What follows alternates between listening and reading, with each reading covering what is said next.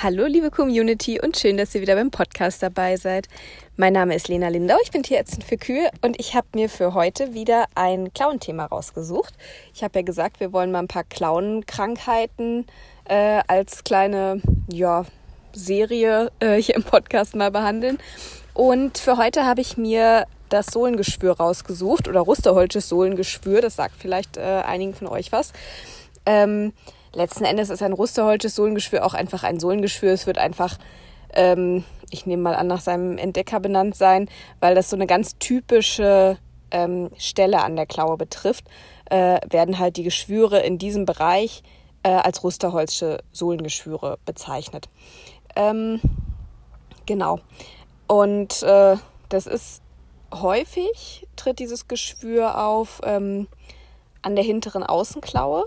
Und zwar, wie gesagt, so, eine ganz typische Stelle, ähm, also ne, kann auch an allen anderen Klauen auftreten, aber da ist es besonders häufig an der hinteren Außenklaue. Und ähm, egal an welcher Klaue es auftritt, aber es ist typisch, dass es eben zwischen dem ähm, mittleren und hinteren Klauendrittel auftritt. Also wenn man so die, die Sohle vor sich sieht und die so in drei äh, gleich große Abschnitte unterteilen würde, ja, dann hat man vorne an der Spitze den vorderen, äh, das vordere Drittel, dann kommt das mittlere Drittel und hinten am Ballenbereich quasi wäre dann das hintere Drittel und genau zwischen diesem Ballendrittel und der und dem mittleren Drittel, da ungefähr an dem Übergang von diesen beiden, ähm, ja, sitzt das ungefähr. Äh, und zwar in der Regel in, weiter innen an der Klaue, Richtung Zwischenklauenspalt, in diesem Bereich der Hohlkehlung. Oder wo diese sein sollte, sagen wir mal so. genau, also das ist so die Stelle, wo das ungefähr äh, immer sitzt oder immer, aber wo das, wo dieses Rusterholzsche Sohlengeschwür auftritt. Und es hat auch einen Grund, dass das genau da auftritt. Wir hatten ja beim letzten Mal, als es um die Klauenrehe ging, schon mal kurz angesprochen, dass ganz innen in der Klaue das knöcherne Klauenbein sitzt. Und an diesem knöchernen Klauenbein, wie gesagt, das ist ja so ein bisschen, wenn man von der Seite drauf gucken würde, so im Querschnitt, wäre das so ein bisschen, wäre das so ungefähr dreieckig. Und ähm, am hinteren Ende dieses Klauenbeins, da ist der Ansatzpunkt von der tiefen Beugesehne. Also ähm, das ist eben die Sehne, also die Sehne befestigt ja immer quasi Muskel am Knochen. Ähm, ne, dass wenn sich der Muskel dann zusammenzieht, quasi der Knochen an der Sehne sozusagen ähm, ja entsprechend äh, gezogen wird und sich somit ein Gelenk bewegt. War das verständlich? Ich hoffe. also ähm, die tiefe Beugesehne, die verbindet eben den entsprechenden Muskel ähm, zum Beugen des Beins, wie der Name schon sagt, äh, unten am Klauenbein. Und dieser, dieser Ansatzpunkt äh, für die Beugesehne, das ist so ein richtiger kleiner Knochenfortsatz, so ein kleiner, mh, hm, ja, da steht wirklich so ein kleiner Knochenvorsprung vor quasi und da sitzt diese Sehne dran. Und das ist auch, was heißt, das ist der Grund, aber die Natur hat es praktischerweise so eingerichtet, weil natürlich so ein kleiner Knochenfortsatz, wenn da das ganze Gewicht der Kuh draufkommt, ähm, läuft er natürlich Gefahr, irgendwie abzubrechen oder so. Und deshalb ist das schön, das Ballenpolster dann drunter, äh, um das eben zu entlasten alles, dass da eben der Druck drauf nicht so groß wird. Und wenn eine Kuh jetzt, sagen wir mal, auf der Weide, ähm, auf einem natürlichen, weichen Boden, nehmen wir jetzt mal nicht diese endlos trockenen Sommer, wie wir sie jetzt die letzten zwei Jahre hatten, wo der Boden dann auch bretthart ist, sondern in dem, äh, wenn die Kuh draußen in der freien Wildbahn sozusagen auf weichem Boden läuft, dann ist es so durch die Kühe, wenn man von hinten mal guckt, wenn die laufen, die eiern immer so ein bisschen, ne? die, die schwanken so ein bisschen hin und her und auch die Beine werden nicht gerade nach vorne gesetzt, sondern immer in so einem Bogen irgendwie geführt. Ja, also die, die läuft nicht einfach schnurgerade, sondern äh, da ist alles irgendwie in Bewegung. Ne? Die sieht so ein bisschen eierig aus, so ein bisschen schwankend. Und durch, diesen, durch dieses Gangbild, was die Kuh hat, ist es so, dass die Außenklaue ähm, stärker belastet wird als die Innenklaue. Und auf einem weichen Boden sinkt die Außenklaue dann entsprechend auch tiefer ein, weil mehr Druck drauf kommt. Und dadurch, dass sie tiefer einsinkt, kommt dann aber auch die Innenklaue mit auf den Boden ja, und wird dadurch auch belastet. Und Material drückt sich in diesen Zwischenklauenspalt. Dadurch wird dann auch diese, diese Kehlung innen, diese, diese mh, hm, halbmondförmige, sage ich mal, Hohlkehlung, die wird dadurch natürlich auch ähm, immer schön rausgeschliffen, ne? weil dann das Material dazwischen reibt. Durch diese, durch diese Bewegung auch der Klauen gegeneinander ähm, wird da eben immer diese Hohlkehlung erhalten bleiben, weil sie sich schön rausschleifen kann ähm, auf diesem weichen Boden. Und auf diese Weise, ja, das wirkt ja dann wie so ein bisschen wie so ein Sandpapier, sage ich mal, ne? dass da immer so ein bisschen Reibung dran ist. Und so bleibt eben an dieser Stelle von der Hohlkehlung das Horn auch dünner und kann, wenn die Kuh auftritt, eben entsprechend auch sich bewegen, kann arbeiten. Ne? So eine Klaue, wie gesagt, ist ja kein starres Gebilde, sondern das arbeitet ja auch. Auch das Horn ist ja nicht steinhart, gut bei manchen Kühen schon.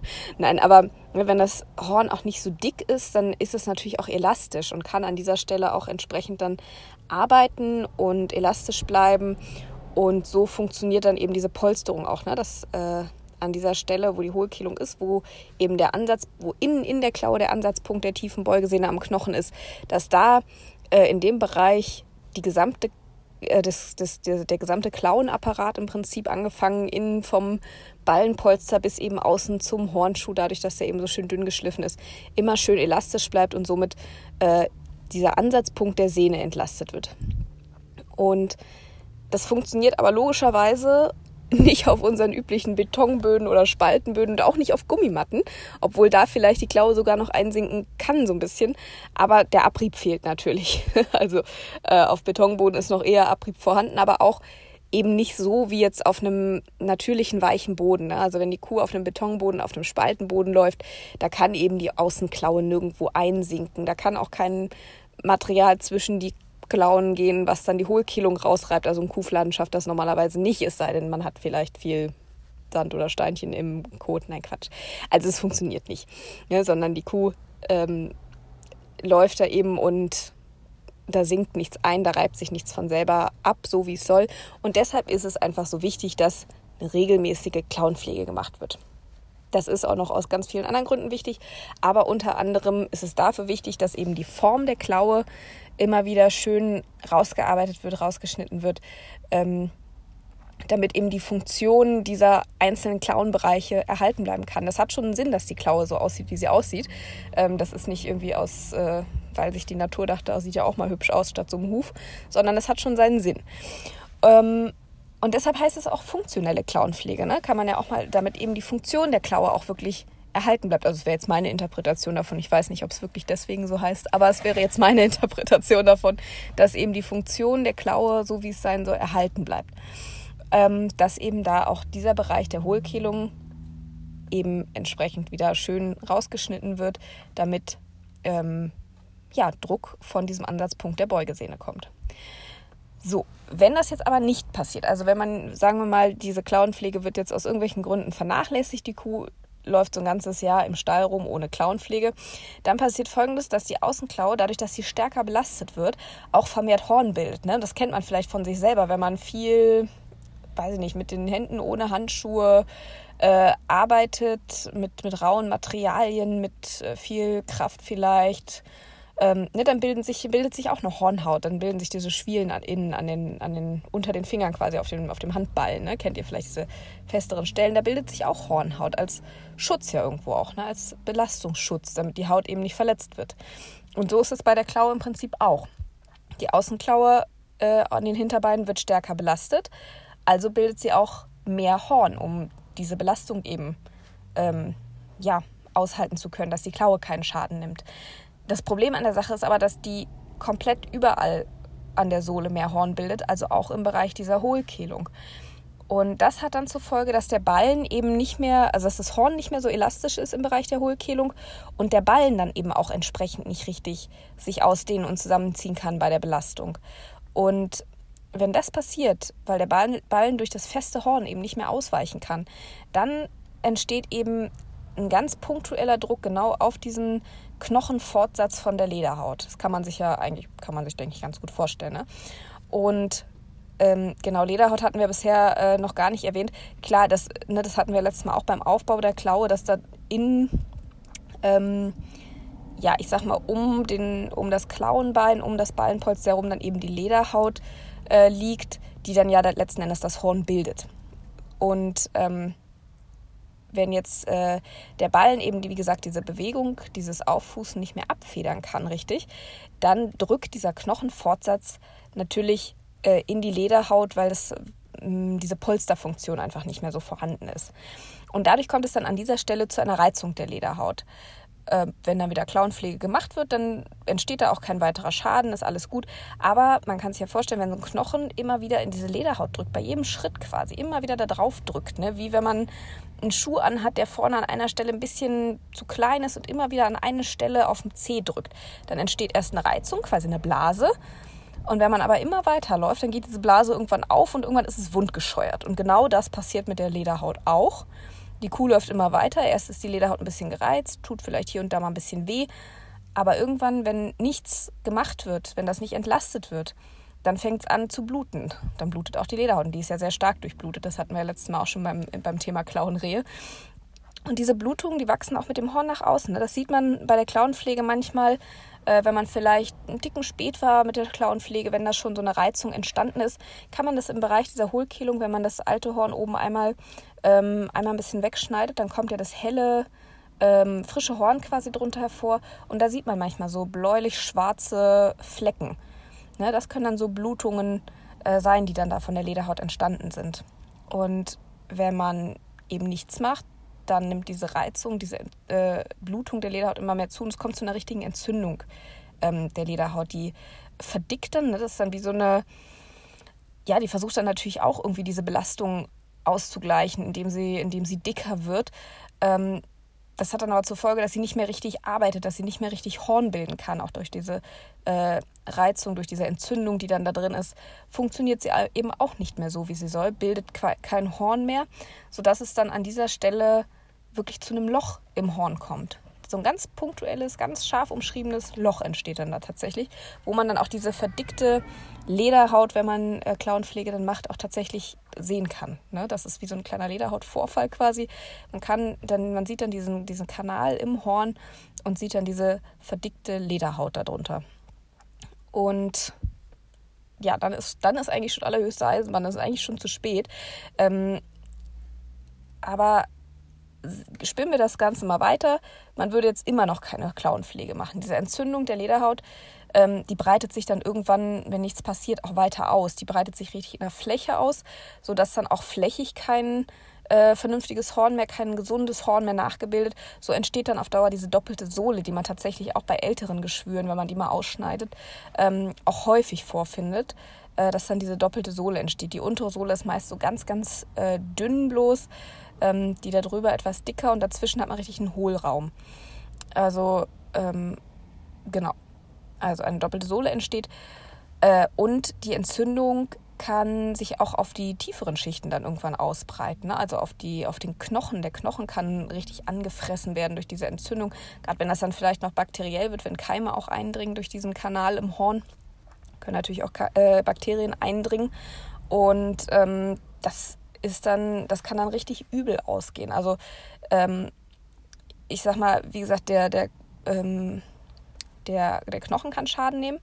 Ähm, es kann dadurch dazu führen, dass der Knochen so stark befallen wird, dass dieser, ähm, dass dieser Ansatz der Beugesehnen tatsächlich abbricht ähm, und dann ne, diese, dieses, diese Beugefunktion, also der, der hält natürlich die Klaue auch irgendwo mit in dieser Position, wie sie normalerweise ist. Ja, und wenn jetzt hinten die Sehne ähm, wegbricht und nur noch vorne eine Sehne ist, dann kippt die Klaue natürlich auch nach vorne. Ne? Also die kann dann eben nicht mehr ähm, ja, plan auf dem Boden gehalten werden, so in dem Sinne, sondern die kippt dann tatsächlich äh, auf den Ballen sozusagen. Ne? Äh, weil dann eben nur noch vorne eine Sehne zieht. Und ähm, wie gesagt, wenn da auch wirklich Bakterien eindringen, dann äh, kann auch das Klauengelenk kann befallen werden, dass es zu einer richtigen Gelenksentzündung kommt. Äh, und die Bakterien können natürlich auf Dauer auch ins Blut übergehen, zu einer Blutvergiftung führen im schlimmsten Fall. Es sind Sehnenscheidenentzündungen möglich. Und äh, das Ganze kann dann, oh, naja, oder zur Behandlung kommen wir gleich. Also es kann richtig, richtig, richtig übel ausgehen. Und was natürlich auch passieren kann, das ist gar nicht so selten mittlerweile. Also ich sehe das tatsächlich mittlerweile relativ häufig, dass sich dann in dieses Geschwür auch noch zusätzlich Mortellaro reinsetzt. Das macht auch keinen Spaß, das kann ich euch sagen.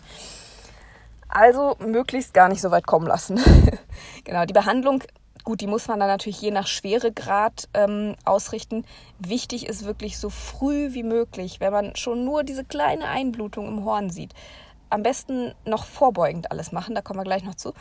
Aber wenn man behandeln muss, dann bitte so früh wie möglich, weil dann hat das Ganze auch eine richtig gute Heilungschance. Also Klauengeschwüre sind eigentlich, was das Abheilen angeht, wenn die jetzt noch nicht so weit fortgeschritten sind, wie wir es jetzt eben weitergesponnen haben. Ich denke, das sind wirklich die ganz seltenen Fälle.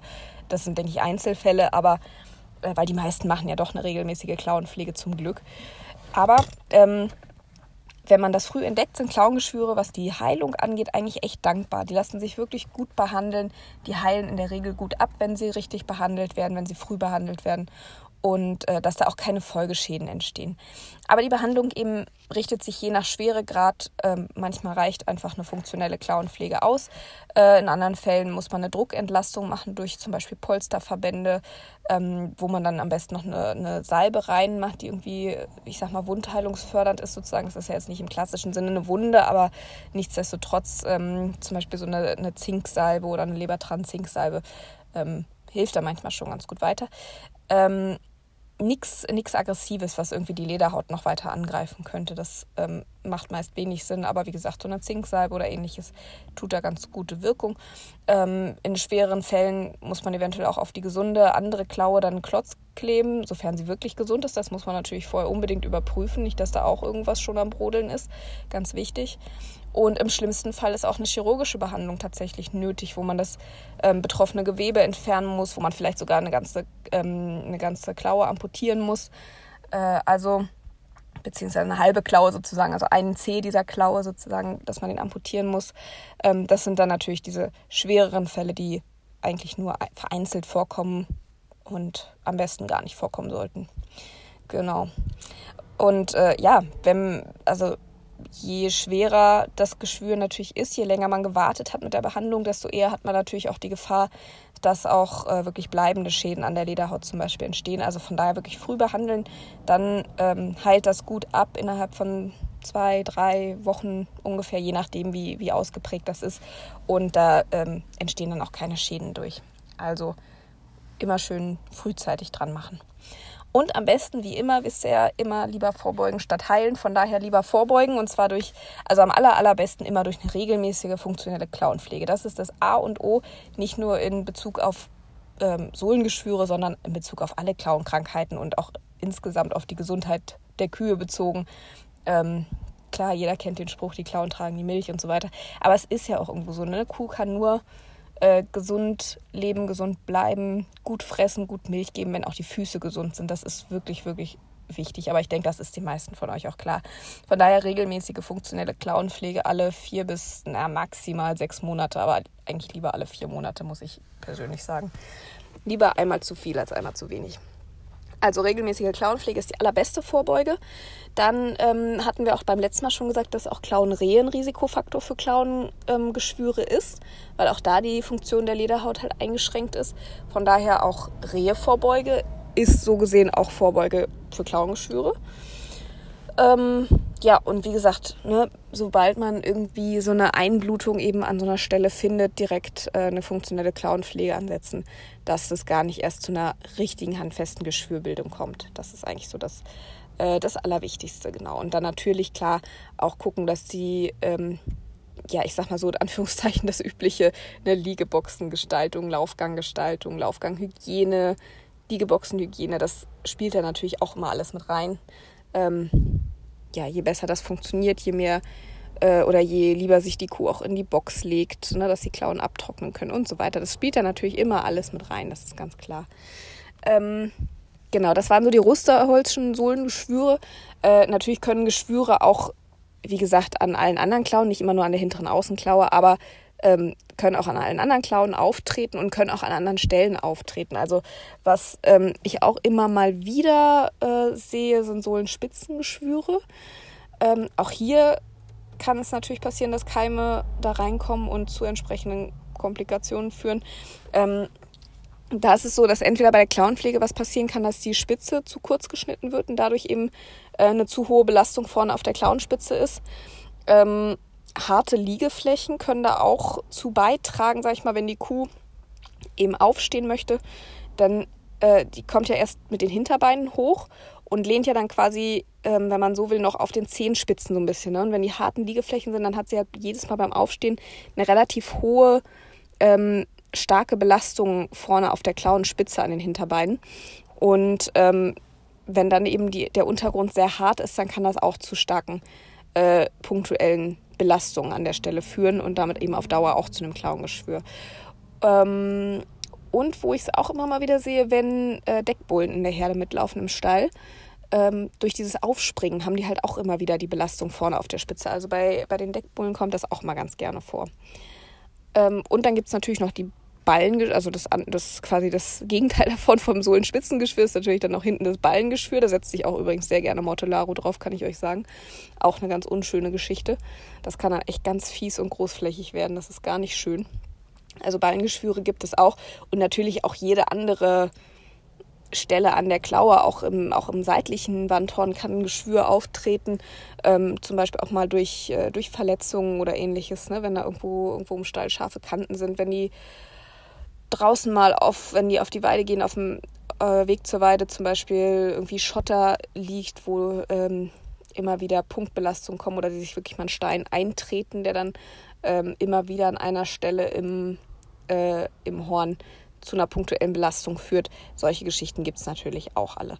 Also, ich sag mal, typisch ist das Rusterholzte Sohlengeschwür einfach durch diese, ähm, ja, durch die, durch die Anatomie des Klauenbeins einfach bedingt, dass da einfach so eine, ich sag mal, ja, nicht unbedingt Schwachstelle, aber so eine Stelle ist, die zur Schwachstelle werden kann, wenn eben keine ordentliche Klauenpflege betrieben wird, sagen wir es mal so rum. Ähm, dadurch ist diese Stelle einfach am häufigsten vorhanden oder am häufigsten mit Klauengeschwüren irgendwie mh, hm, vergesellschaftet. Jetzt habe ich mich in meinem eigenen Satz verhaspelt. Naja, ihr wisst, was ich meine. Und ähm, aber wie gesagt, wenn, äh, wenn die Umstände passen, kann auch an jeder anderen Stelle der Klauengeschwür auftreten und ähm, ja, genau. Aber wie gesagt, am besten man lässt es gar nicht so weit kommen. Äh, und wenn, dann behandelt so schnell wie möglich, dann habt ihr da keine, keine großen Probleme mit normalerweise. Ja. Habe ich irgendwas vergessen? Ich weiß nicht, ich denke immer, ich habe irgendwas vergessen. Aber ja. Hm. Irgendwas wollte ich auch noch sagen. Ach so, bei der Behandlung, ja gut, das vielleicht der Vollständigkeit halber noch, je nachdem, wie stark das dann ist. Klar, dass man an der Klaue was macht, gar keine Frage. Ähm, aber je nachdem, tut man der Kuh natürlich auch wirklich was Gutes, äh, wenn man da auch, äh, wenn man der ein Schmerzmittel verpasst, ganz klar. Ähm, bei kleineren Defekten ist das jetzt vielleicht noch nicht unbedingt nötig, wenn das nur diese Einblutungen sind oder noch ein ganz kleines Geschwür so im Anfangsstadium, hm, kann man da manchmal auch darauf verzichten, wenn man dann einen ordentlichen Polsterverband hat.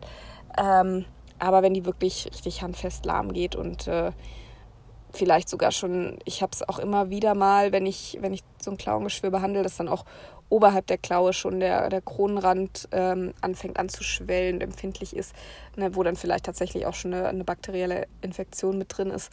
Ähm, dann kriegen die von mir eigentlich immer Schmerzmittel oder wenn ich eben viel viel Horn wegnehmen musste bei, bei ausgeprägten doppelten Sohlen. Ähm, da muss man dann sowieso gut polstern, im Zweifel einen Klotz auch kleben auf die andere Klaue, damit diese, weil wie gesagt, bei den doppelten Sohlen, dass diese untere Schicht, die sich dann bildet, ähm, die ist halt noch sehr dünn und nicht, nicht so wahnsinnig belastbar. Und ähm, wenn man da an der, an der Klaue was am Machen ist, merkt man teilweise schon, dass das wirklich schmerzhaft für die Tiere ist. Also von daher, ähm, Schmerzmittel kann da immer nicht schaden, damit die auch weiter am Laufen bleiben, weiter am Fressen bleiben. Das ist ganz wichtig. Und, und halt, weil es halt einfach weh tut. Und ähm, ja, je nachdem, ich gucke auch immer, normalerweise braucht man einfach jetzt zur einfachen Behandlung von einem Klauengeschwür, äh, was jetzt noch nicht irgendwelche äh, inneren Strukturen betroffen hat, braucht man normalerweise auch kein Antibiotikum, ähm, weil das ja im Anfangsstadium, sage ich mal, erstmal noch nicht unbedingt mit, mit Keimen auch befallen ist. Also es geht normalerweise, kann man das ohne Antibiose behandeln. Ähm, ich nehme immer nur ein Antibiotikum dazu. Natürlich, wenn offensichtlich äh, bakterielle Beteiligung dabei ist, dann natürlich. Und ähm, auch wenn, wie gesagt, wenn auch oberhalb, wenn jetzt nur der Kronrand oben betroffen ist, meist noch nicht, aber wenn ich schon merke, die Entzündung zieht weiter hoch, ähm, dass da wirklich auch das, äh, das, äh, die Fessel und das Fesselgelenk schon anfängt mit dick zu werden. Dann kriegen die von mir auch normalerweise ein Antibiotikum verpasst, weil mir das dann zu heiß ist, dass das dann wirklich so eine großflächige Entzündung, wie gesagt, vielleicht sogar noch mit Blutentzündung im schlimmsten Fall oder sowas, äh, Blutvergiftung meine ich, Blutentzündung, ja, genau, äh, wird. Also, ne, das, dann gibt es auch ein Antibiotikum dazu. Aber normal, ähm, ja, also je nach Schweregrad ist die Behandlung einfach ähm, nicht nur, was die Behandlung an der Klaue selber angeht, sondern eben auch was Medikamente angeht, muss man das je nach Schweregrad dann immer im Einzelfall entscheiden, äh, wie behandelt wird oder nicht. Ja. So, ich glaube, jetzt habe ich es aber wirklich alles gesagt, was ich sagen wollte, hoffe ich. Ähm, ich bedanke mich bei euch erstmal wieder fürs Zuhören. Ähm, irgendwann demnächst kommt dann die nächste Klauenerkrankung. Und ähm, ja, dann wünsche ich euch erstmal eine ganz tolle Woche mit ganz vielen klauengesunden Kühen, mit wenig Geschwüren, mit gar keinen Geschwüren am besten. Und äh, ja, wenn ihr mögt, hören wir uns beim nächsten Mal wieder. Würde mich sehr freuen und bis dahin macht's gut.